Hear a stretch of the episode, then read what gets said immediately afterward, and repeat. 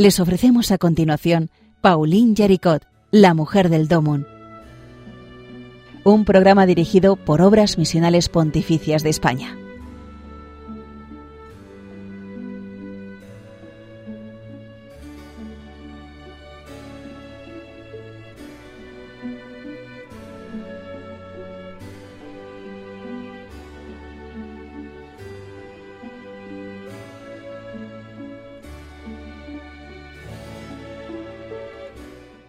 Un cordial saludo a los oyentes de Radio María. Eh, seguimos eh, paso a paso avanzando por la vida de Paulina Yaricot de la mano de un equipo de la Dirección Nacional de Obras Misionales Pontificias con el padre José María Calderón a la cabeza, Justo Amado y, yo que os hablo, Rafael Santos, más Javier López en la parte técnica. Eh, en este recorrido que seguimos haciendo, nos hemos quedado en, en, ese punto en que Paulina Yaricot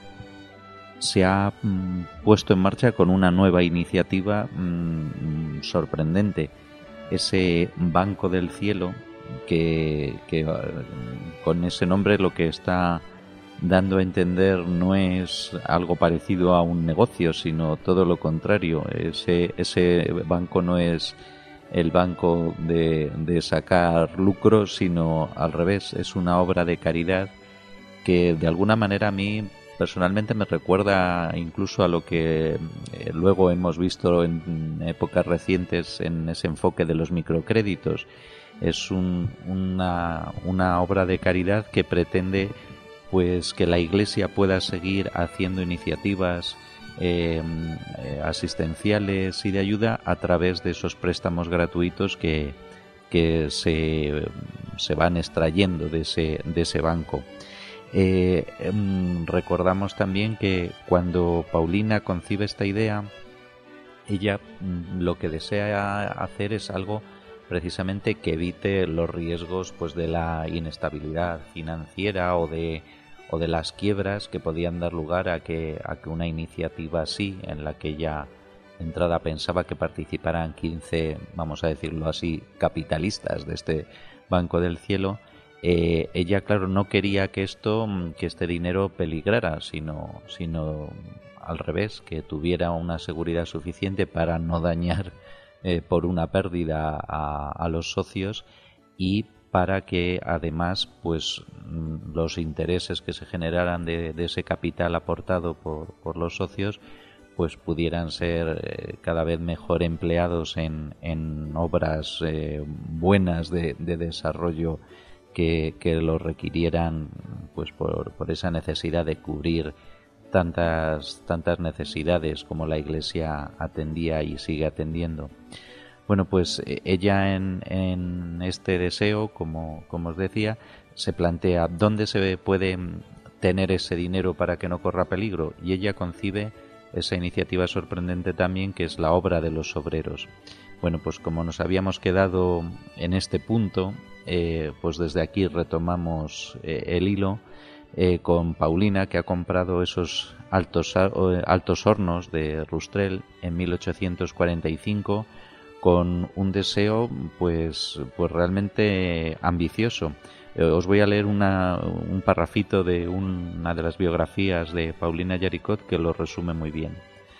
El plan concebido por Paulina era grandioso, una ciudad obrera, la protección de la infancia, el justo salario, la paga a los aprendices, la vida perfecta del obrero en su propia familia y la sana educación de los hijos, una cooperativa para los alimentos y todo lo que podía conducir a la colonia a un verdadero progreso espiritual y material. Fijaos que, que, sorprendente todo, todo lo que ella llega a visualizar. O sea, no es simplemente una fábrica, esos altos hornos que ella compra, sino crear efectivamente toda una obra de los obreros, una obra de, de, dignificación, de regeneración, de bueno, pues de, de, volver a, a poner a, la persona en el, en el centro y, y, a la justicia en el centro. Bueno, pues eh, esto realmente hay que situarse en el momento en el que ocurre, y nos puede ayudar a ella a entenderlo algo que dice una de las hijas de María, del grupo de Paulina Yaricot, hablando de ella. Eh, dice que pensar en los obreros ocupó la vida de Paulina cuando en el mundo nadie pensaba en ello. Realmente, mm, Paulina Yaricot estamos viendo que, bueno, pues Dios le inspiró eh, varias iniciativas eh, absolutamente punteras y, y adelantadas a su tiempo y esta es una de ellas pero aquí pues nos vamos a encontrar con un, con un proceso realmente duro en la vida de, Paulina. ¿Por qué? Bueno, pues en, este momento van a entrar en escena dos personas que van a ser muy importantes en los acontecimientos que, van a ocurrir. Eh, por un lado aparece Juan Pedro Aliud, él es un banquero de Grenoble, es el responsable de propagación de la fe allí y también es el enlace del Rosario viviente en esa ciudad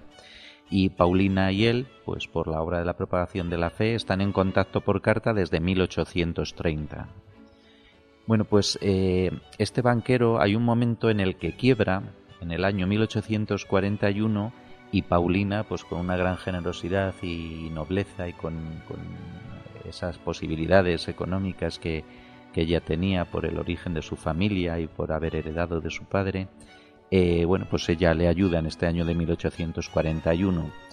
y eh, mm, en, ese, en esa relación con él, que, es muy cercana,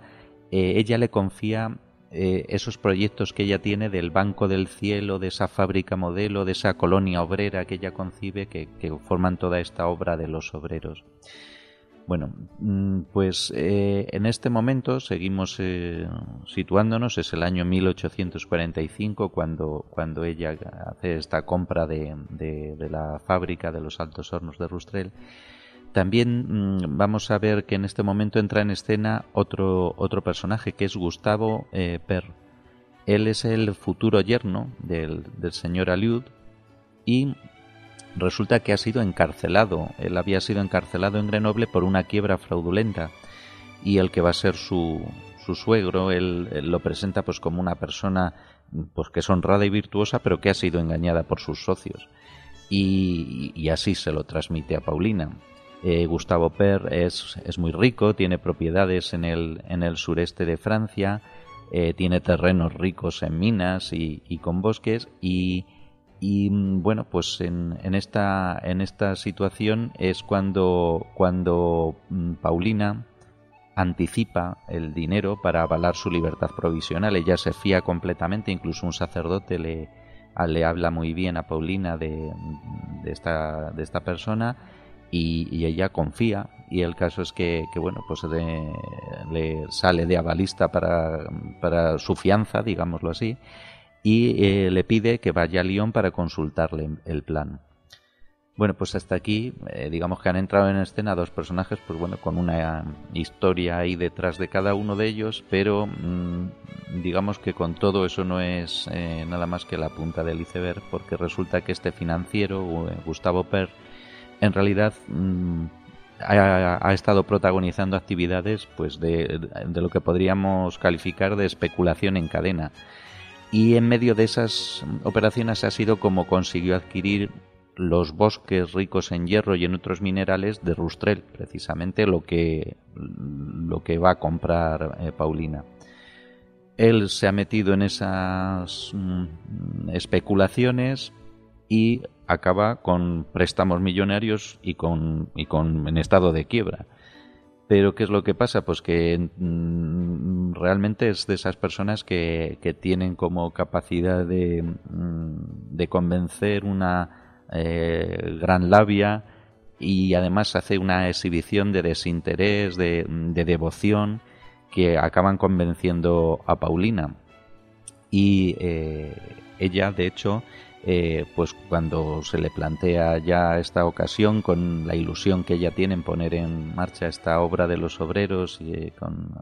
vinculada al Banco del Cielo,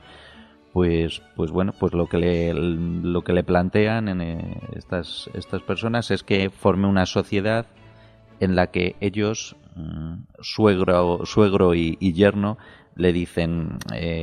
bueno, nosotros nos vamos a quedar al, al margen. Entonces la sociedad se forma con la señora Liud y con su hija, que es ya la señora Per,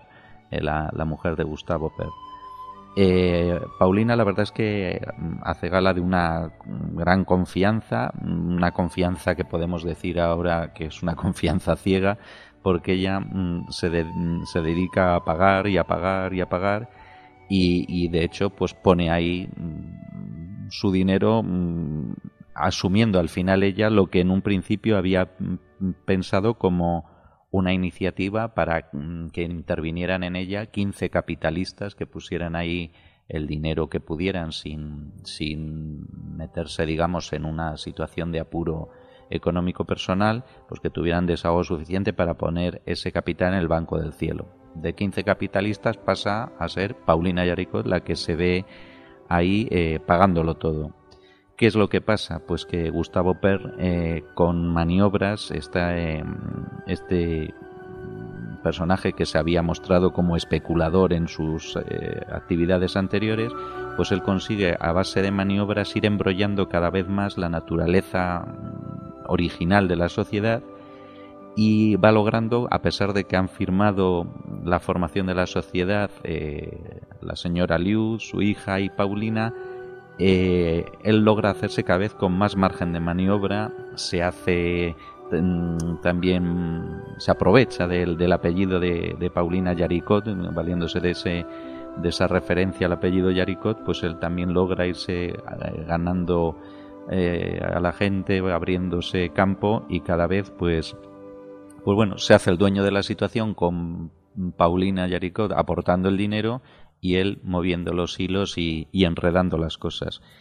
Y, enredando, enredando, llegamos al año 1846, al año siguiente, en el que en tan poco tiempo ya se produce pues lo que podemos llamar un crack.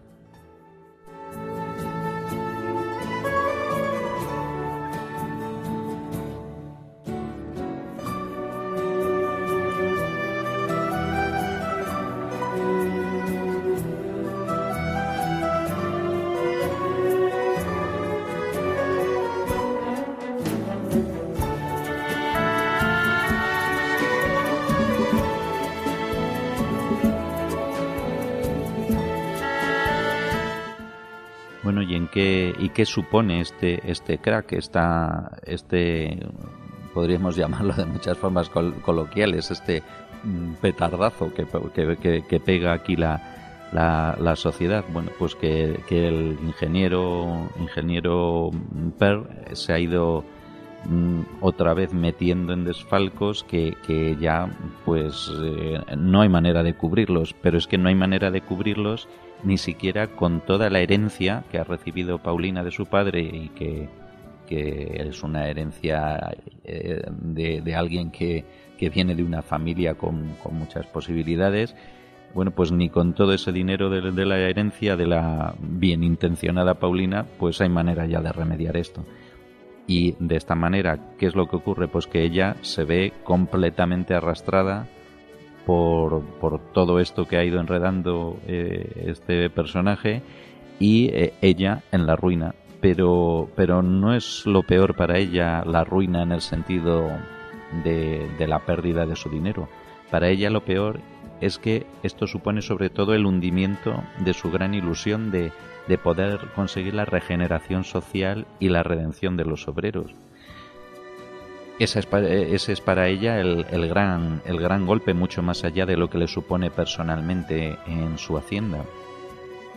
Y Paulina, bueno, hace aquí un gesto realmente impresionante, que es que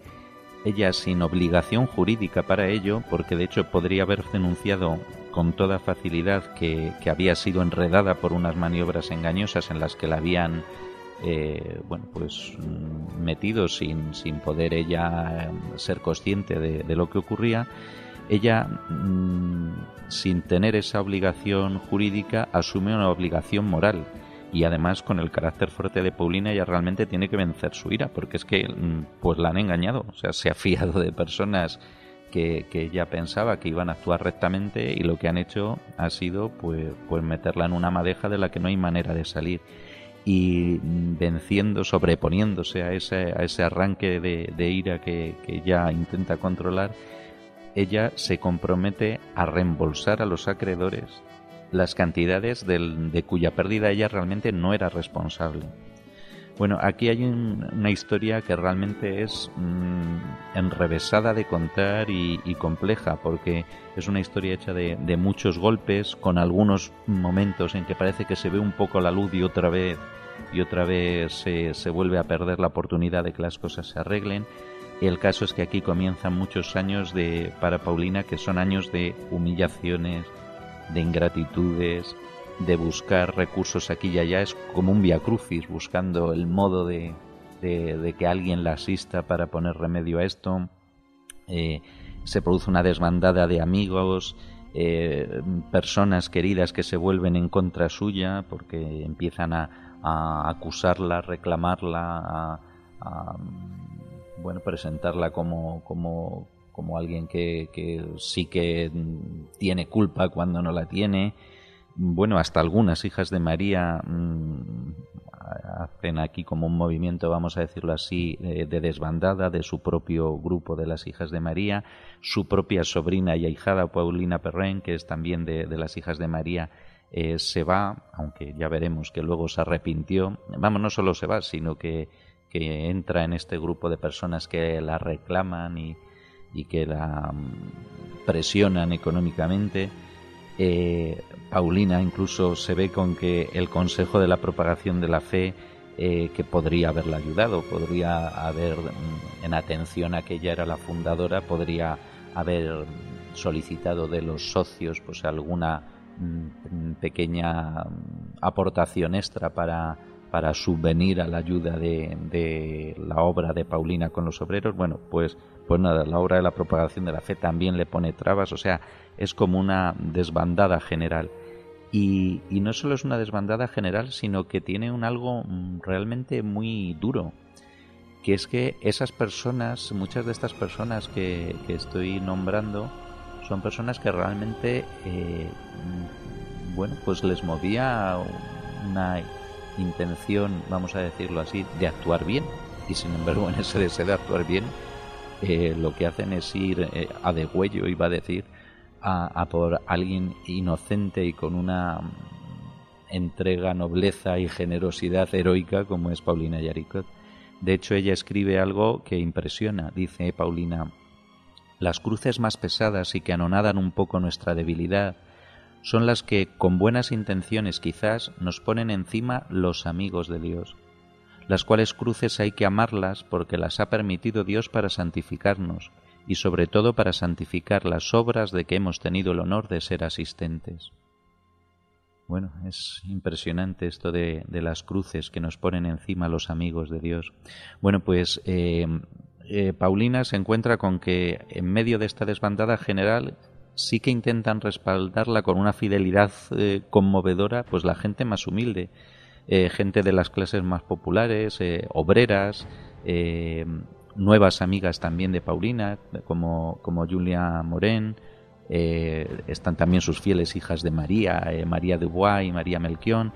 Ella, eh, estas, estas personas, claro, lo que ven es que Paulina se ha desvivido toda, la, toda su existencia por atender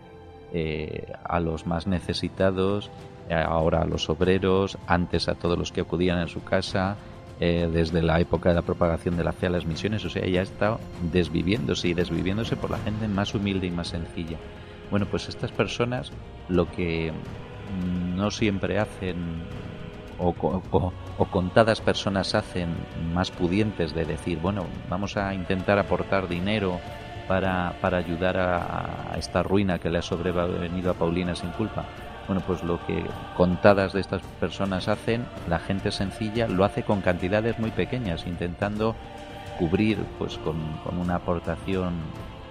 eh, extremadamente humilde una deuda gigantesca.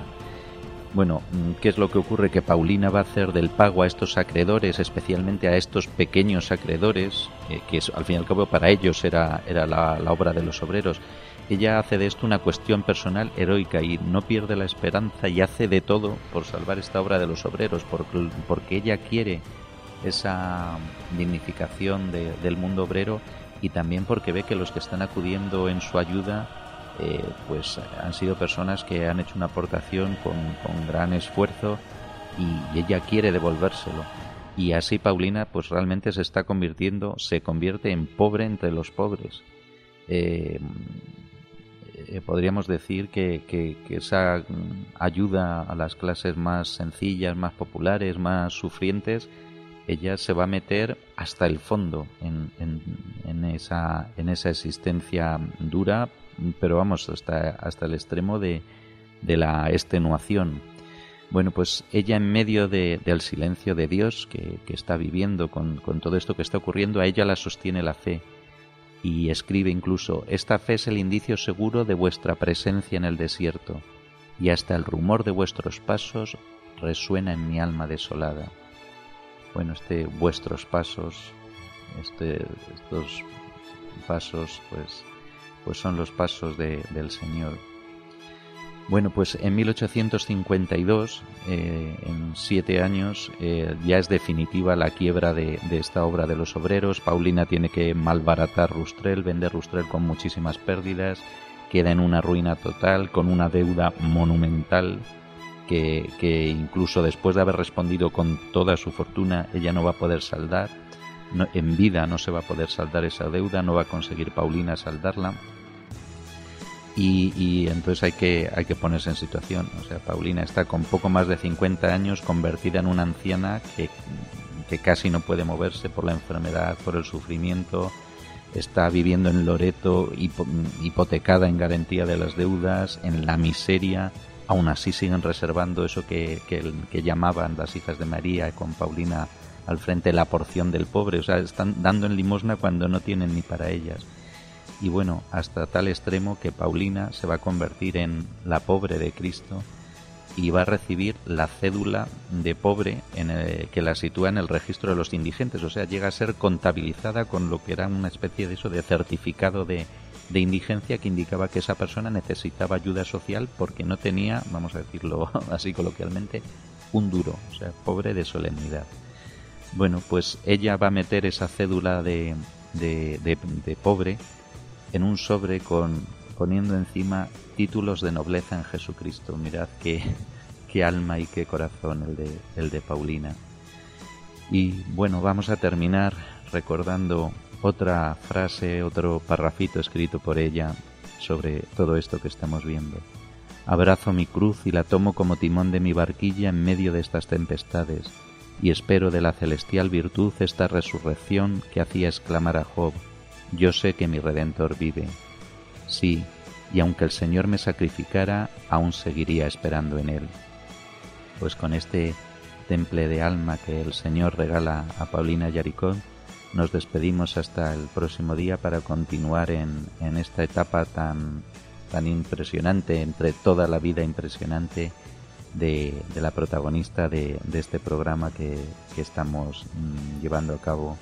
eh, Paulina Yaricot. Pues un cordial saludo a los oyentes de Radio María y hasta el próximo día.